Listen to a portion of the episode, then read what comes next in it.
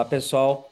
É, sou o Marcelo Carvalho, aqui do Milk Point. Estamos para o nosso último episódio aqui do Leite Futuro. Foram seis episódios, cinco, né? Esse é o sexto, onde a gente procurou trazer questões, é, esse ano mais relacionadas a mercado né, de leite, mas a ideia é que a gente tenha um espaço aqui para discutir várias questões relacionadas ao, ao nosso setor, né? Estou aqui com o Ricardo Cota. Bem-vindo, Ricardo, mais uma vez. Estou com Obrigado. o Paulo Martins, que está falando, acho que diretamente de algum lugar no Brasil. Isso aí.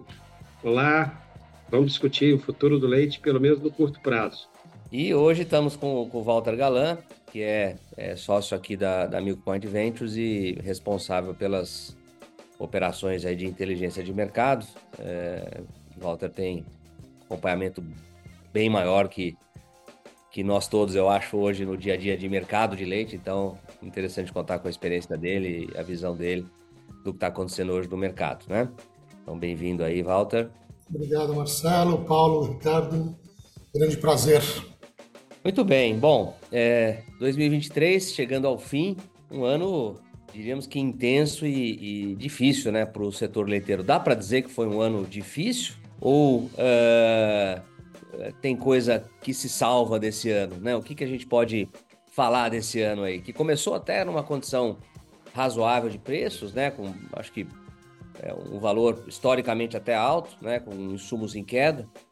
Mas o voo foi de galinha e a partir de meados do ano a coisa começou a desandar e é, terminamos o ano aí num, numa espécie talvez aí de fundo do poço aí, né? No, pelo menos no período recente. Quem quer começar falando um pouquinho sobre a visão desse ano que está passando, está acabando? Acho que o Walter é o, cara mais indicado para rodar, rodar a bola e botar a bola em campo e, e rodar aí. Aí depois a gente vai, vai chutando a gol. É, faz um resumo aí, Walter, do que, que que, que deu errado nesse ano, né? O que, que aconteceu de complicado nesse ano, é, que ajuda a explicar é, um pouco o cenário que a gente está é, tendo agora no final do ano. É, começando lá da ponta que, que paga a conta de todo mundo, né, do consumo, é, consumo entrou, o ano entrou com preços lá na ponta muito altos, né?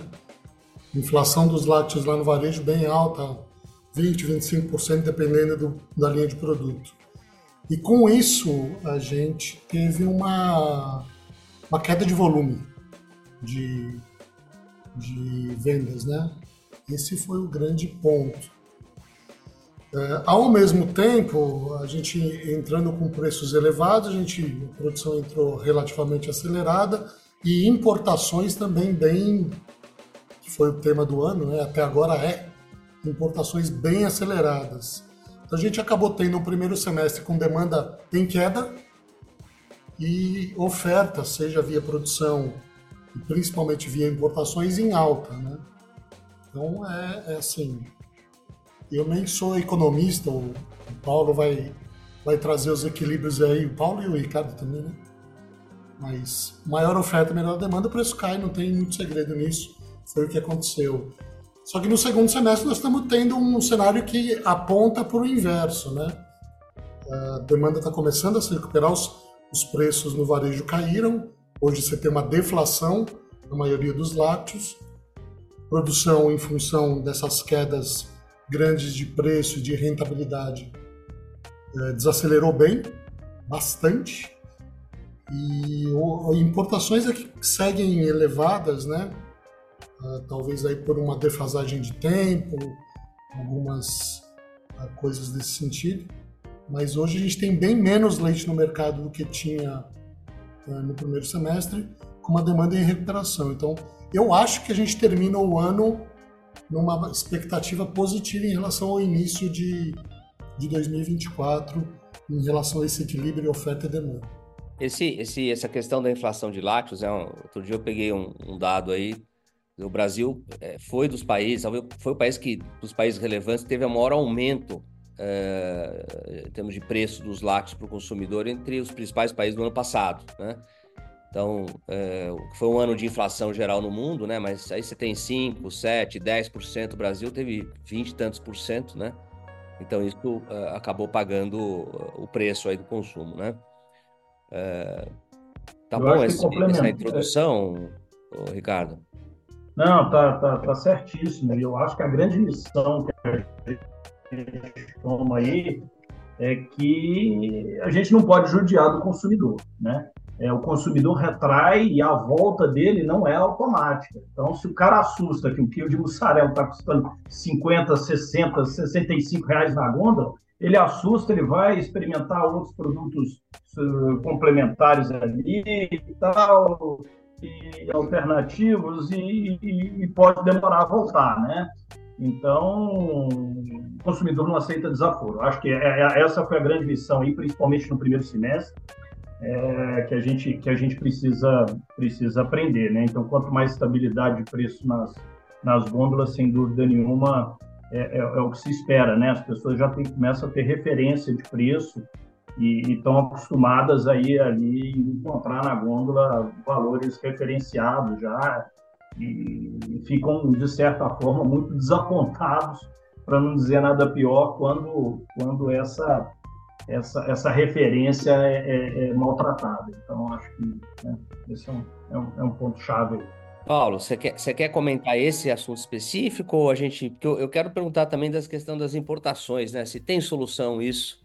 Né? Não, mas eu quero sim. Pode... Deixa, tá. deixa eu conversar um pouquinho sobre isso. Acho que o que nós vivemos nos últimos 18 meses precisa ser traduzido em aprendizagem, em lição para todos nós que somos do setor. E tudo começou lá quando, no dia mundial lá do leite, lá dia 1 de junho, saiu uma estatística do IBGE do ano passado, saiu uma estatística do IBGE falando que tinha tido uma retração muito grande uh, na produção de leite no Brasil.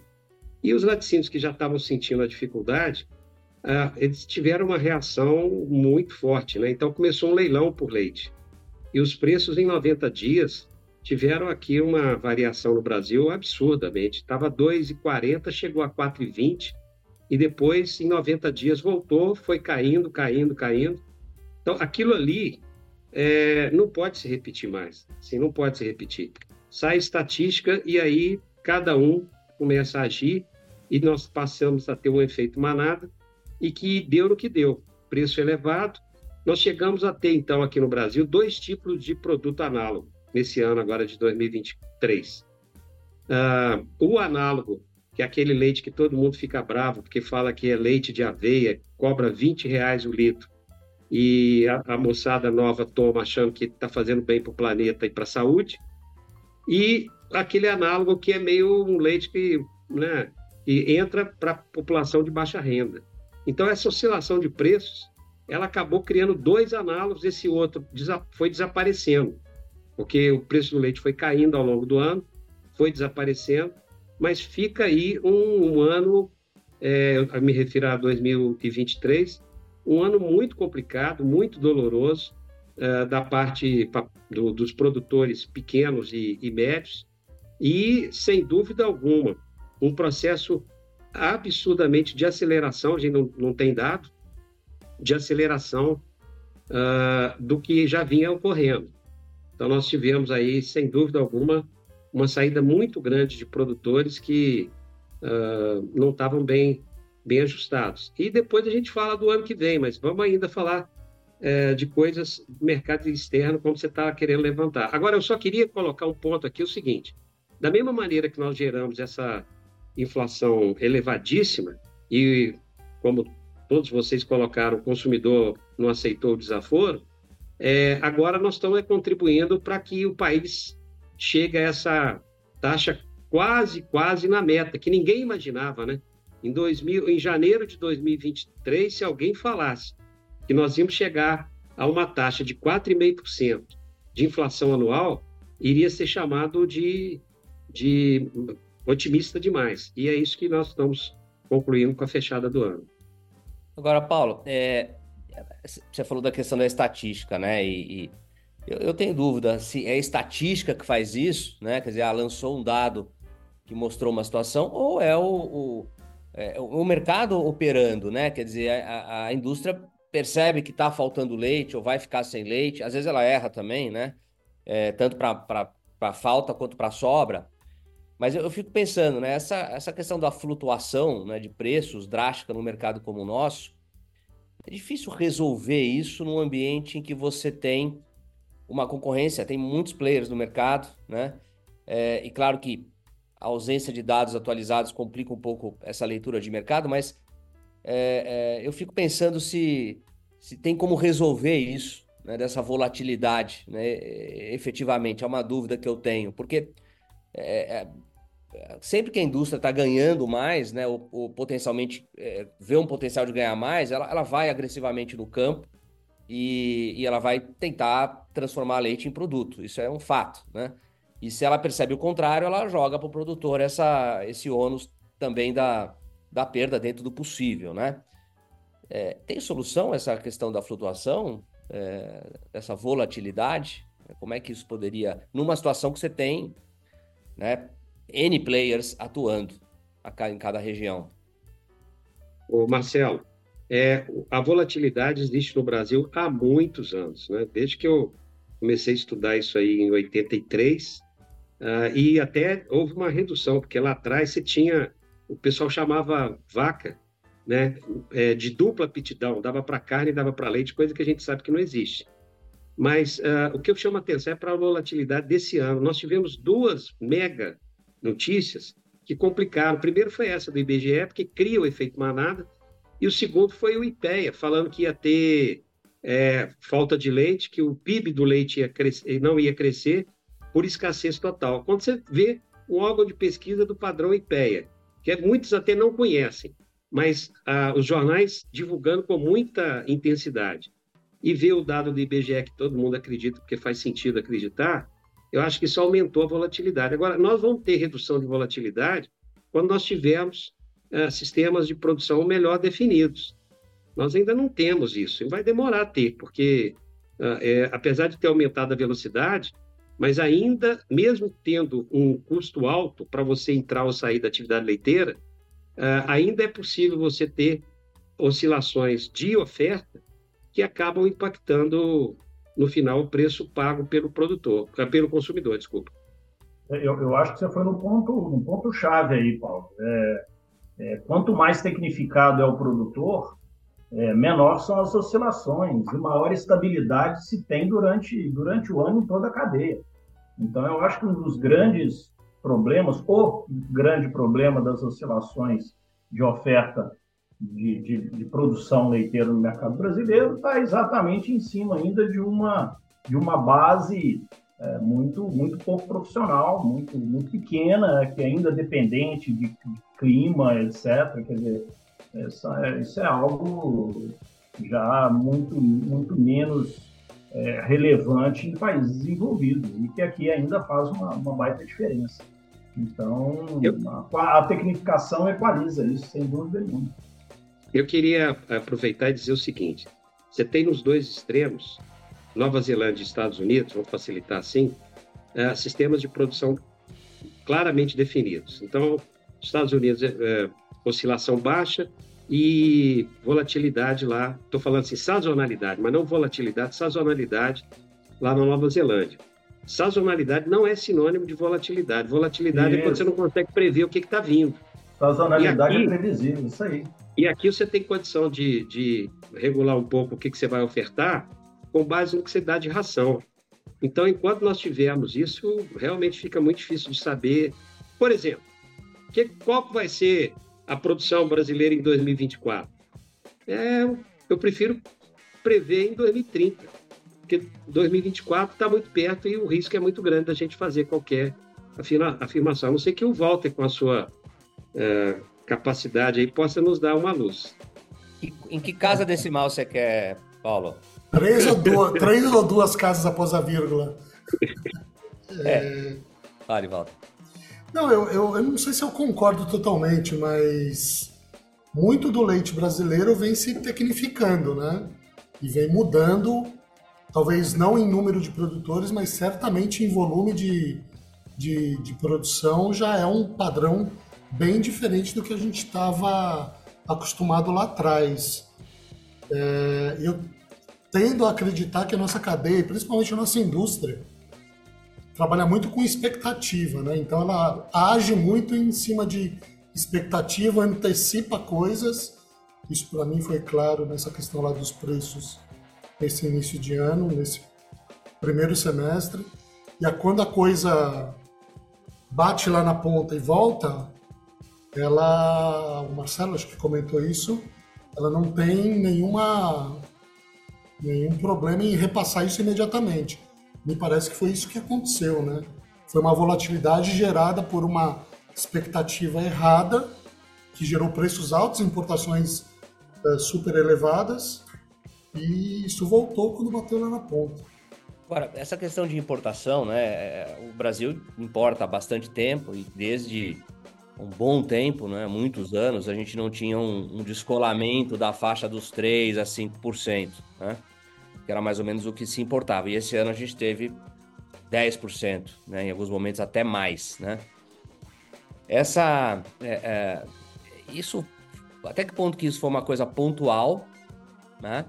É, assim, foi uma tempestade perfeita. Tipo, ah, nosso preço subiu muito é, aqui internamente, o preço externo caiu, as questões da Argentina se intensificaram aí principalmente, né? O, o, em termos de desvalorização da moeda. O Uruguai não tem muita alternativa mesmo, tem que vender, né? Nós temos o, o, o antidumping do Mercosul que cria um mercado interessante aqui para eles, né? É, até que ponto foi uma coisa conjuntural ou é de novo uma coisa estrutural, né? Porque acho que essa é a grande questão, né? Porque é, é, se a competitividade entre os, entre os países se mantiver dessa maneira, né, e os preços internacionais aí na faixa dos 3, 3,200, 3,500, né, mil dólares, né? E, e, e tem elementos para achar que talvez seja isso mesmo, porque a China é, é impressionante o que está acontecendo lá em termos de aumento de produção interna, né? Crescimento menor, menos filhos, né? Eh, e, e aumento da produção interna. Então a China, que foi o grande vetor desse mercado, ela não está é, não, está sinalizando que vai voltar a ser da forma como era, né? É, ou, ou realmente é uma coisa estrutural, né? Tipo, olha, é, é, a gente vai conviver com isso, e aí, obviamente, as medidas que a gente vai ter que trabalhar em função disso tem que levar em conta esse cenário. Acho que essa talvez seja a pergunta grande, porque a gente está trabalhando com um cenário, né, Walter, de importações continuadamente altas no ano que vem.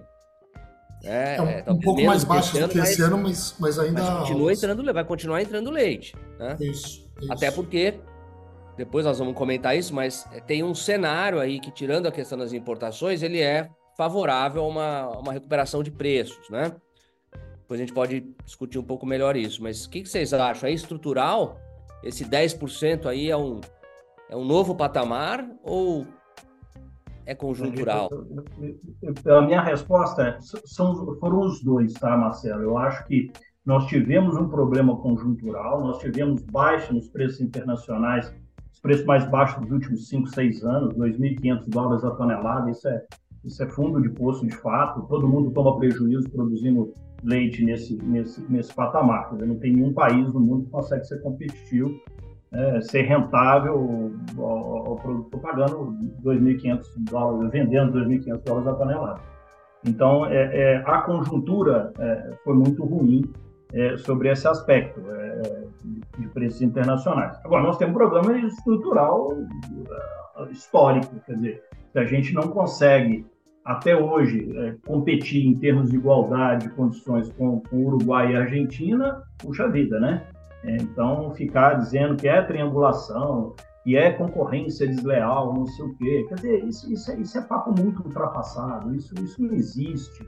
É, já se tentou buscar tudo quanto é tipo de triangulação, concorrência desleal, até no, no, o que tem é o contrário, o que tem são retenções, o que tem é um câmbio desproporcional com relação ao Uruguai, quer dizer, eu acho que tem muito mais penalidade do que, do, do, do, que, do que concorrência desleal. Então, por isso são os dois, quer dizer, nós temos que trabalhar e continuarmos trabalhando a nossa evolução produtiva, de escala e tudo aquilo que a gente vem colocando para se produzir mais barato. E a gente tem evoluído é, consistentemente em cima disso, que é o problema estrutural. Agora, o conjuntural, nós vamos leite, leite a fogo. A gente passa por períodos de, de quedas significativas dos preços internacionais e a gente vai estar suscetível, nesses momentos de queda é, abrupta, a um aumento de importação, sim.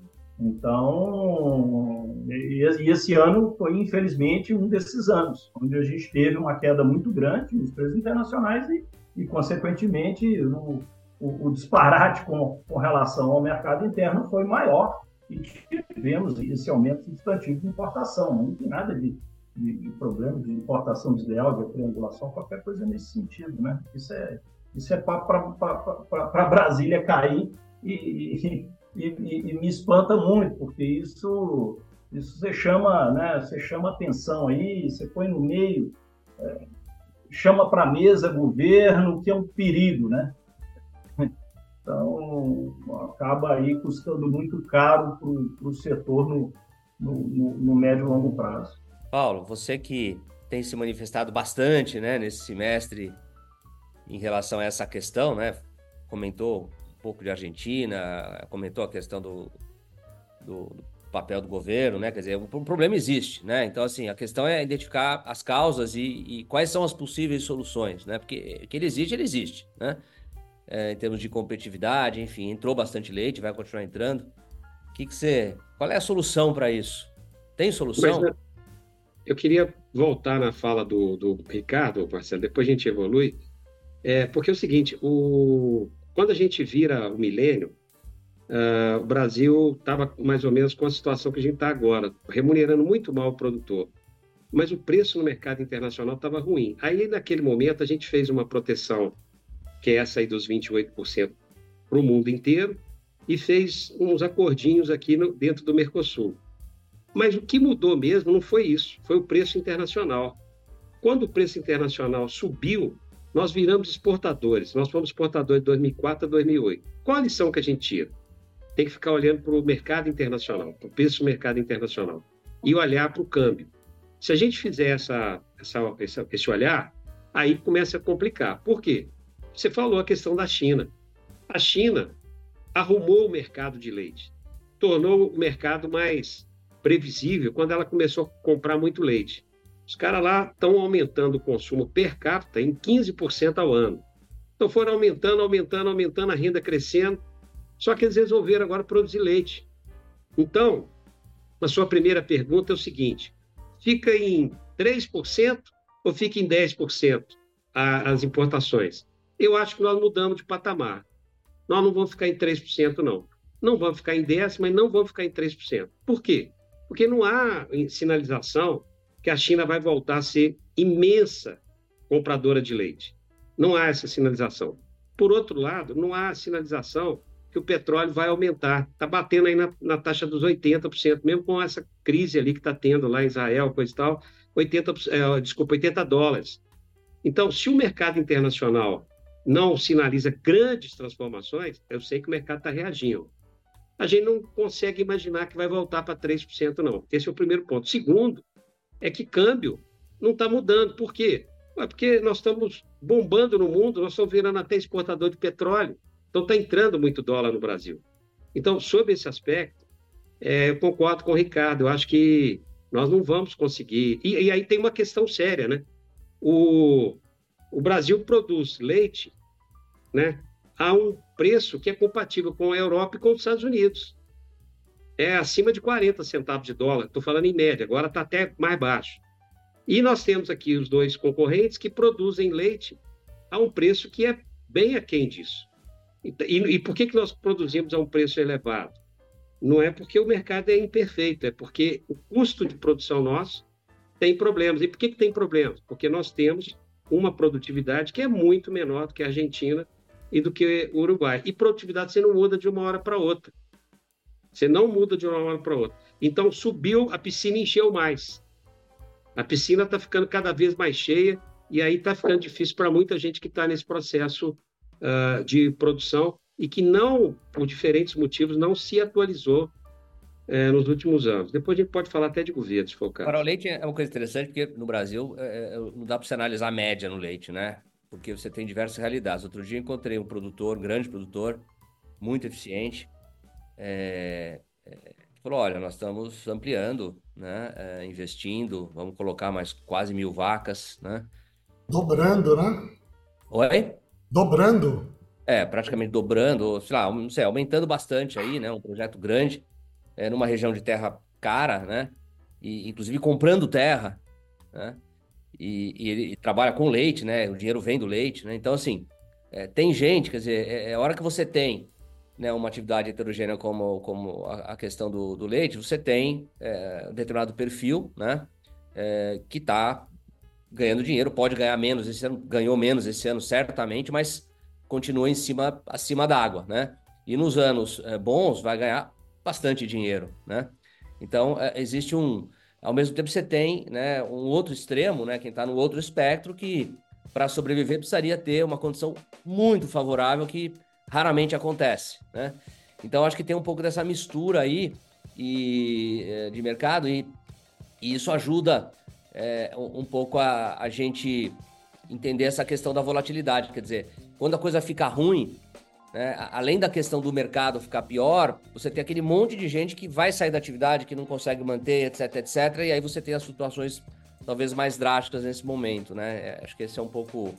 E, e o contrário, se eu posso meter minha colher aí, é também verdade. Quando a coisa fica boa, entra um monte de gente no mercado ou volta para o mercado, um monte de gente que não deveria estar aí. Então, essa entrada e saída em função, apesar da profissionalização da produção, ainda tem muitos entrantes aí. Agora, o, o, olhando, olhando 2024, né? Quer dizer, a gente teve a tempestade perfeita em 2023, né?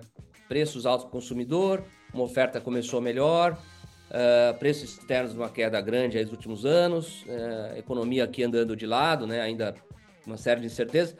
Como é que a gente chega nesse final? Walter né, comentou aí que a perspectiva é melhor para 2024. Por que, que a perspectiva é melhor? Se vocês concordam, né? Quer dizer, talvez o Walter possa colocar o porquê que é melhor e, e a gente começar a falar de 2024. É, a gente entra o ano com uma demanda em recuperação, com preços dos lácteos bem mais baixos, ou mais baixos do que foram no início desse ano. Uh, então, sob o ponto de vista de, de demanda e, e preço, estamos bem sustentados. E sob o ponto de vista de oferta, a produção entra capengando, né, por conta dessa queda de, de rentabilidade, de preços. Uh, então, ter, teremos talvez menos oferta interna e importação, que é o, é o grande ponto de interrogação, mas devemos ter um pouco menos do que no primeiro semestre desse desse ano agora de 23. Então vou ter menos oferta com uma demanda acelerando. Então a, a, a chance de ter preços mais altos acho que é maior aí no... Esse ano é, é um ano, de certa forma, vai ser um, um pouco inverso do que foi o ano passado, né? Ou, ou melhor, 2023. Você vai começar o ano com preços bem mais baixos, né? E, então a gente vai ficar com um período aí mais complicado, mas tem uma perspectiva de de, de, subida maior do que foi é, 2023, até porque começa muito mais baixo, né? E, e tem produtos já recuperando, né? Produtos aí é, em termos de volume, preço, uh, volume principalmente, dá para ter alguma sinalização positiva? Tem, tem. Se a gente olhar os dados da Scantec, né? Scantec é um instituto de pesquisa de varejo que é o nosso parceiro lá no fórum, nos eventos, né? No, da Revision. Eles mostraram no início desse ano uma queda aí de 6, 7% no, no volume de venda de uma série de categorias.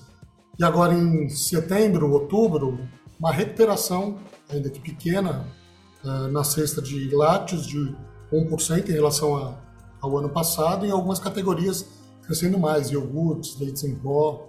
Então isso já está sendo percebido lá na ponta, né? em função desse cenário de, de mudança de preços e o ambiente econômico um pouco mais favorável. Isso tende a continuar no começo do ano que vem e ajudar nessa recuperação. O problema aí é que eh, alguns produtos, né, eles acompanham bem a movimentação do preço do leite, o caso do HT, o caso do queijo, do queijo mussarela e tudo mais. E outros produtos, nem tanto. O iogurte, por exemplo, sobe quando a matéria-prima está alta e não volta mais. Então, assim, se volta, volta muito pouco. Então eles se reposicionam num patamar muito maior. E aí, de novo, briga com o bolso do, do consumidor. É o, é o, famoso single pocket. Você tem um bolso só, uma carteira só. Se seu preço ficou descompassado com o valor dos, dos, dos itens é, alternativos numa gôndola, você você está perdendo perdendo consumidor. Então eu temo por isso. Assim, iogurte, é, refrigerados em geral, ficou muito caro com a alta do leite é, passada aí nesse, durante o ano e, e, não, e não recuou. O HT despencou, mussarela caiu bastante, mas isso não aconteceu com queijos especiais, isso não aconteceu né, com, com, com os refrigerados. Então, isso é, é um fato que, que pode mudar um pouco aí a, a composição da, da, do consumo. Paulo, quer comentar? É, você concorda que, que 2024 tende a ter uma, uma melhoria aí no, no cenário? A economia é, você vê uma perspectiva favorável, juros caindo, etc? Ou como é que você vê isso? Acho que pelo lado da demanda interna, que é muito importante, o Brasil uh, tem uma população jovem e é um país grande sobre esse aspecto, um mercado bom, uh, as condições são favoráveis. Nós estamos com a menor taxa de desemprego uh, desde que a série histórica foi criada. Nós estamos com uma inflação baixa e isso é muito importante porque leite é leite e derivados reage muito bem à questão de inflação baixa, que aí protege o, o consumo. Nós estamos com uma outra questão importante, o tal do desenrola, que aí existe a perspectiva da, da população ter mais dinheiro para comprar, principalmente de, de baixa renda. Uh, então, nós temos aí um cenário uh, positivo, eu diria. Agora, sob a ótica da, do, do, do, preço ao produtor, tem que olhar o mercado internacional. Eu falei da China, mas tem uma outra coisa que complica, né? A China, porque uh, estão lá com deflação. A gente não poderia imaginar que ia vivenciar a deflação de maneira generalizada lá. Então, além deles estarem aumentando a produção, uh, o consumo está caindo, o nível de emprego para jovem é proibido divulgar o resultado, a estatística. Se é proibido é porque não deve ser coisa boa. Então, uh, a gente não sabe que impacto isso vai ter no mercado internacional. Agora, os preços começam a reagir no ambiente internacional, os preços de leite, derivados. Então, isso cria uma perspectiva favorável. Não é voltar àquele mundo maravilhoso, mas a gente tem uma perspectiva sobre a ótica da demanda interna e preço internacional com uma certa sinalização. A dúvida fica em dois pontos, né? Como é que vai ser a Argentina 2024? Que a gente não sabe é, o que que vem, o que que vai acontecer, né? Fizeram uma desvalorização brutal. Eu acho que eles estão tomando algumas iniciativas previsíveis, mas a questão é saber se vão conseguir levar à frente, porque uh, o governo não tem uma base de sustentação sólida. Então fica muito complicado saber, isso reflete no mercado interno e como é que vão ficar os custos. Porque a questão do, do, do milho, dá para ter previsão de que vai, vai ser bom para o produtor, como vai ser ruim para o produtor. Então, uh, esse ano, é bom que se diga, né? Nós estamos fechando o ano com custo de produção um pouquinho menor do que iniciamos o ano. Então, o problema não foi custo de produção esse ano aqui, foi caindo. Nosso problema aqui foi margem, que o preço caiu numa velocidade maior do que o custo de produção.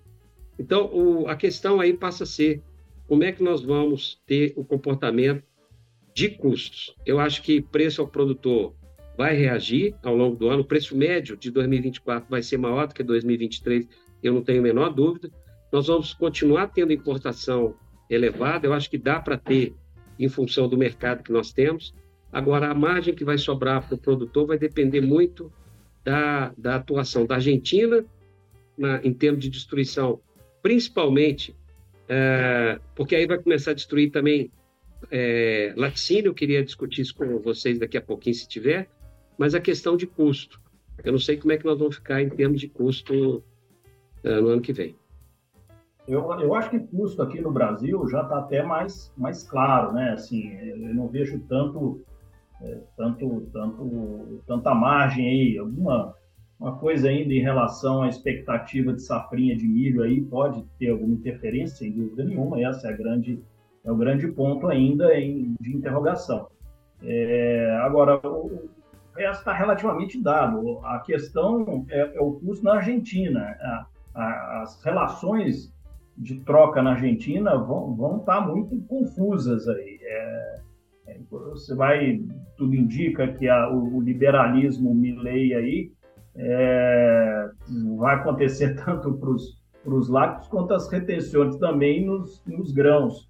E, e, o impacto da retenção no grão é muito maior. Então, se liberar geral, é, a Argentina tende a exportar muito mais milho e, consequentemente, aumentar os preços internos, que hoje estão artificialmente sendo seguros em função de, de retenção muito elevada.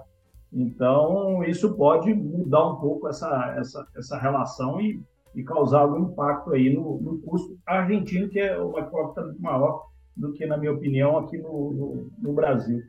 E que vamos ter, sem dúvida nenhuma, preços de milho mais altos, é, farelo de soja nem tanto, né, pelas, pelas perspectivas aí de mercado futuro, mas milho seguramente vai, vão estar no valor mais, mais elevado.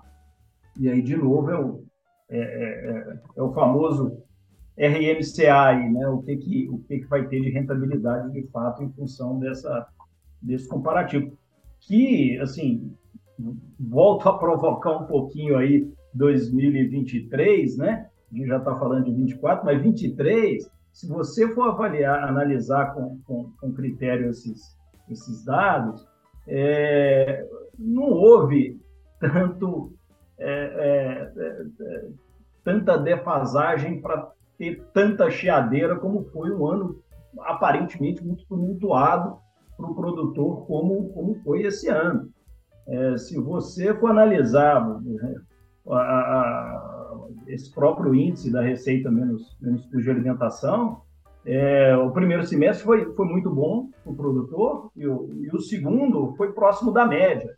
Então, é porque o ano passado foi muito bom. Dizer, então, é, é, eu não sei se mudança, novo governo, isso tudo ajudou a inflamar aí as nossas, as nossas lideranças aí para voltar a bater nas portas de Brasília, que estavam meia é, sem, sem, sem, sem muita abertura, talvez, mas eu vi mais chiadeira do que deveria, na minha opinião, é, se a gente for, for analisar friamente os dados. Né? É, isso é um fato, Ricardo, mas aí eu vou levantar de novo a questão das médias, né? Se você pegar né, o, o, o, o, né, o produtor que, por questão de volume, recebe um preço menor, por questão de volume, compra ingrediente mais caro, por questão de volume, ou por questão de eficiência, é, não tem a mesma produtividade, né? Esse é, é, enfrentou dificuldade. A gente até está levantando esses dados, tem até dados interessantes. Então, é, um fato, né? Quer dizer, então, é um número grande de pessoas, né? Então, eu acho que é, é, quem manteve, né? O, o grande recado é o, quem é competitivo, né? Quem tem produtividade, etc., sofreu, mas sofreu bem menos e, não, e, de, de, certa forma, comparado com a média histórica, não é muito diferente de fato, né? Mas é nesse caldeirão aí do leite tem todo mundo, né? E, e acho que isso aí que acaba acaba misturando, na minha visão. Né? Mas você tem razão. Você pegar os dados, ele não é muito diferente do, do que tinha nas, nas médias históricas, né? Walter, talvez não, é, é exatamente isso. Né? E tem um outro ponto também no setor, essa mudança estrutural, os pequenos estão sofrendo muito mais com a queda do, da rentabilidade do RMCA. É, e tem o lado psicológico. Você teve um primeiro semestre sensacional e um segundo semestre terrível. Então, e o cara avalia, na verdade, não avalia o ano fiscal, né? O ano dele começa em julho Junho, julho, Avalie o né? momento. Avalie o momento, né? E, e o vai... delta de queda, né? O delta Exato. de queda. Né? Ele, tá, ele saiu de uma, de, um, de, de uma situação muito boa uma situação ruim, né? Então, isso também conta. Agora, eu queria, eu queria comentar eh, duas notícias, né, que eu acho que, que são interessantes, né, saindo um pouco do script, mas é, meio que aqui no, nos estertores do ano, né. Uma é, é o investimento do, do IFC, né, do, do, braço do Banco Mundial na Alvoar, né? É um tema interessante, né? Um, um, uma entidade financeira aí, né? É, investindo numa empresa láctea, né? E a gente muitas vezes vê o sistema bancário, o sistema financeiro meio longe do leite, né? E a outra, um pouco nessa linha, é, foi o, o Fiagro lá que a Leitíssimo está participando, né? E, e, enfim, formas diferentes aí de estar tá se capitalizando, né? Quer dizer, será que a gente pode começar né, a, a, a vislumbrar né, o setor financeiro indo, voltando para, o, para os lácteos, né? Com é, questões específicas, né, projetos específicos. É, acho que é um tema, um tema interessante que eu gostaria de, de, de acompanhar para 2024. Né? Eu acho que a jogada, a, a jogada de atração de, de, de equity né, do IFC pela Alvoar, uma, uma sacada muito inteligente por parte da Alvoar.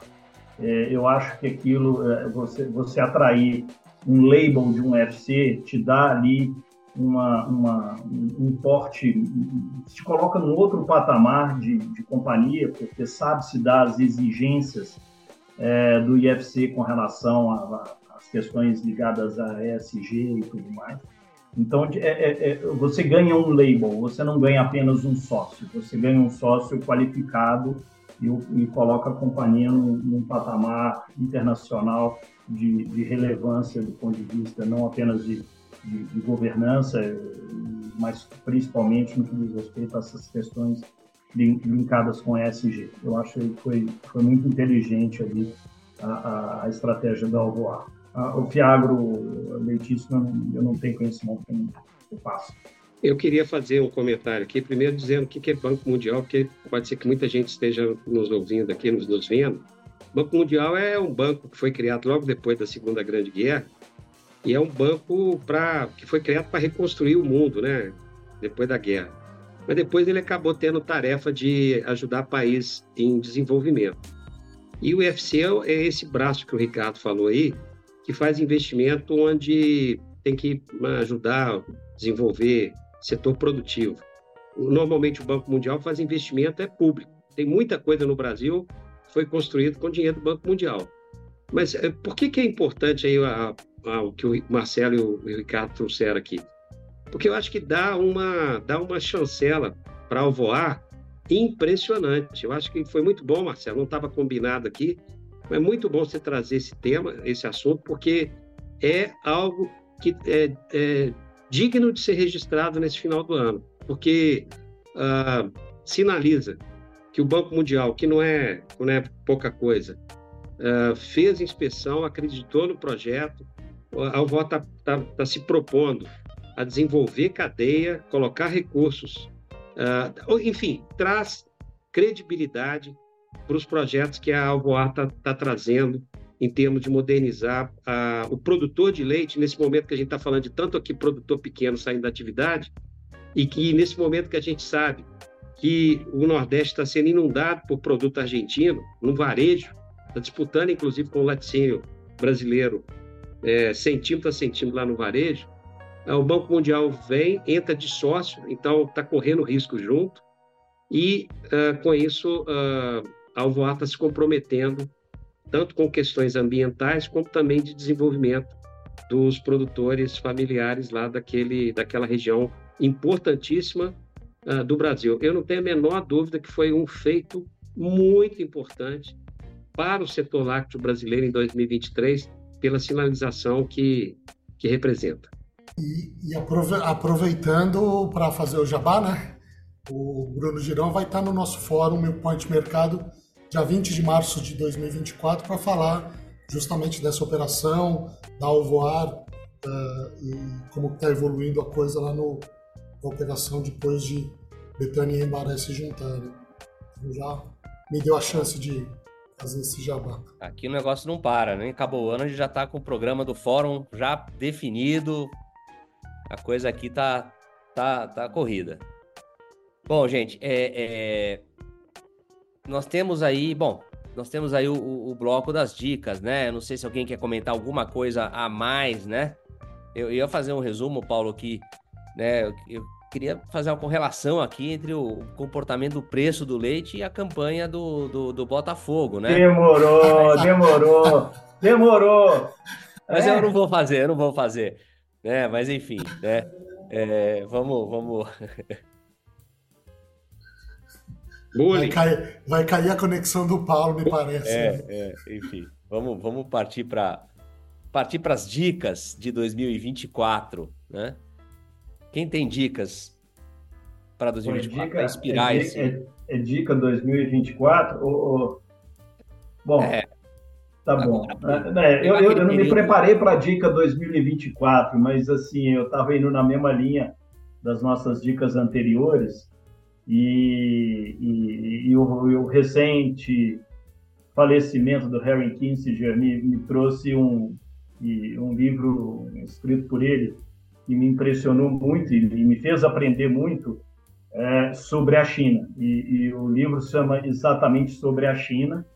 É, foi um, é um livro que conta todo o processo é, diplomático em que o Kissinger participou na, na tentativa de, de ajudar ou dar uma confiança maior de abertura da China ao Ocidente, até jogar ping-pong com Deng Xiaoping, o cara jogou, né? E, enfim, é, é, é uma aula de, de, diplomacia. Ele aproveitou ali um deslize da, da antiga União Soviética que se fragilizou durante um determinado período. Falou: pá, agora é minha hora, deixa eu, deixa eu correr lá para tentar trazer esses caras mais para perto e mostrar o outro lado do mundo para eles, né? E deu certo, foi uma talvez a maior contribuição e o polêmico que esse dia trouxe aí para a humanidade. Né? Foi a, a ajudar é, ao mundo ocidental entender a China e vice-versa. Né? Então, é, um, é, uma bela aula de diplomacia e de China, tá? que é um, né, um, é um tema tão corriqueiro aqui para a gente entender o mundo atual, moderno e o mundo lácteo. Né? Muito bom. Quem quer dar a dica? Paulo? Bom, eu primeiro eu queria dizer que no programa anterior a gente colocou aí, é, nós receberíamos uh, sugestão, não sugestão, uma manifestação de interesse de uh, adquirir, de ter acesso graciosamente ao livro do, do João Castanho Dias.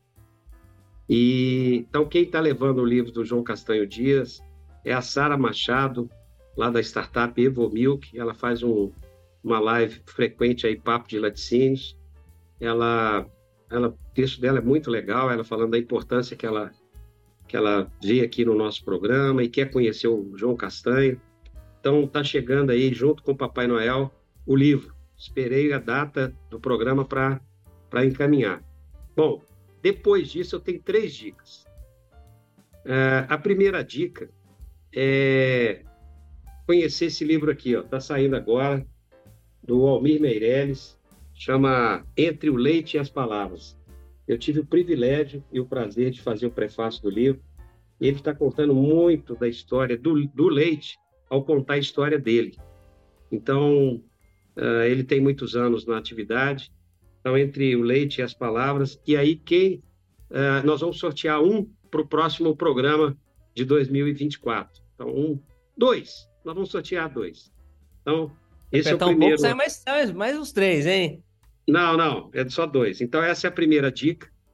É, a segunda dica é que é, dediquem-se na virada do ano, eu vou fazer isso, a perdoar quem te ofendeu, quem te agrediu, e tentar, tentar ver onde você pisou na bola, pedir perdão. Virada do ano é para isso, para a gente fazer balanço, reflexão. A terceira dica é o seguinte: quem quiser gozar botafoguense vai ter maus momentos em 2024, porque esses fluidos que tentam nos trazer não nos atingem. A gente não torce para o Botafogo pensando em ser campeão. A gente torce para o Botafogo porque é uma crença inexplicável. A vida tem muitas coisas inexplicáveis. Torcendo para o Botafogo é uma delas. Então, a turma que está querendo gozar o Botafogo porque ficou 36 rodadas e não chegou a campeão, troca, troca a música, porque essa daí não nos atinge. Ah, e, e, perfeito. Estão Paulo, perdoados, hein? Estão perdoados. Não, ainda, bem, ainda bem que você está no, no, no, modo perdão, né? Eu, tô, tô, tamo, eu tô, tô, espero passar por esse, por esse perdão. Mas é tudo uma questão de relatividade, né? Na verdade, foi uma, uma campanha histórica na luta contra o rebaixamento, né? Então, é, Essa não precisava, né? Mas enfim, Walter, você tem alguma dica? Tenho. Eu ouço bastante podcast, né? Não, não muito relacionado a leite, mas tem um que eu ouço também para me lembrar do, do espanhol que eu falei em, em Colômbia, Venezuela, Equador, Argentina, que é o da Elida Thierry, é uma argentina, uma jornalista argentina que fala de leite. E ela conta as histórias das empresas, do mercado, tem muita informação.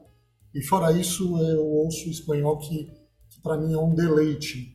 Chama Elida por el Campo. Uh, é muito legal, muito legal. Eu recomendo. Quem quer entender a Argentina e leite na Argentina vale a pena.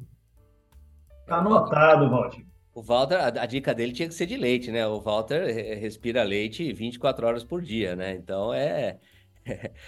Ele falou que não tem nada a ver com leite, né? O negócio, né? Ele começou assim, não tem nada a ver com leite. Mas, não, mas tem a ver com entender a Argentina. Eu entendi dessa é. maneira. Exatamente, exatamente. Porque não é, não é para amador, hein? Não é para amador. Não. Não é, mas vai ser interessante acompanhar a novela argentina, né, nos próximos. Ah, vai ser emocionante, meses, né? Acho que vai ser bem interessante, né?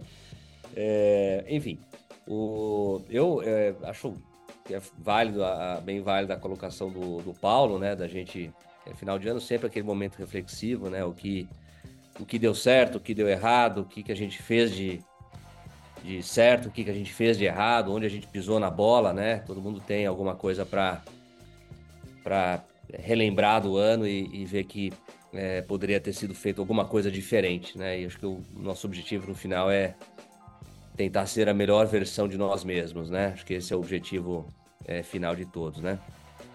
Eu vou dar então é, também duas dicas.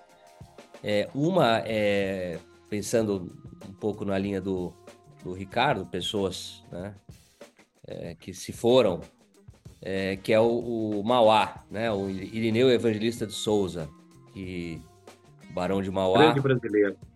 Grande brasileiro, grande empreendedor, né? É, talvez o primeiro grande empresário do Brasil e que e muito interessante porque você também entende como é que era o Brasil, né? A turma queria derrubar ele de qualquer jeito. O primeiro banco do Brasil foi ele que, que criou, aí foi privatizado, né? E... Brasil e Caixa, Banco do Brasil e Caixa. É, é.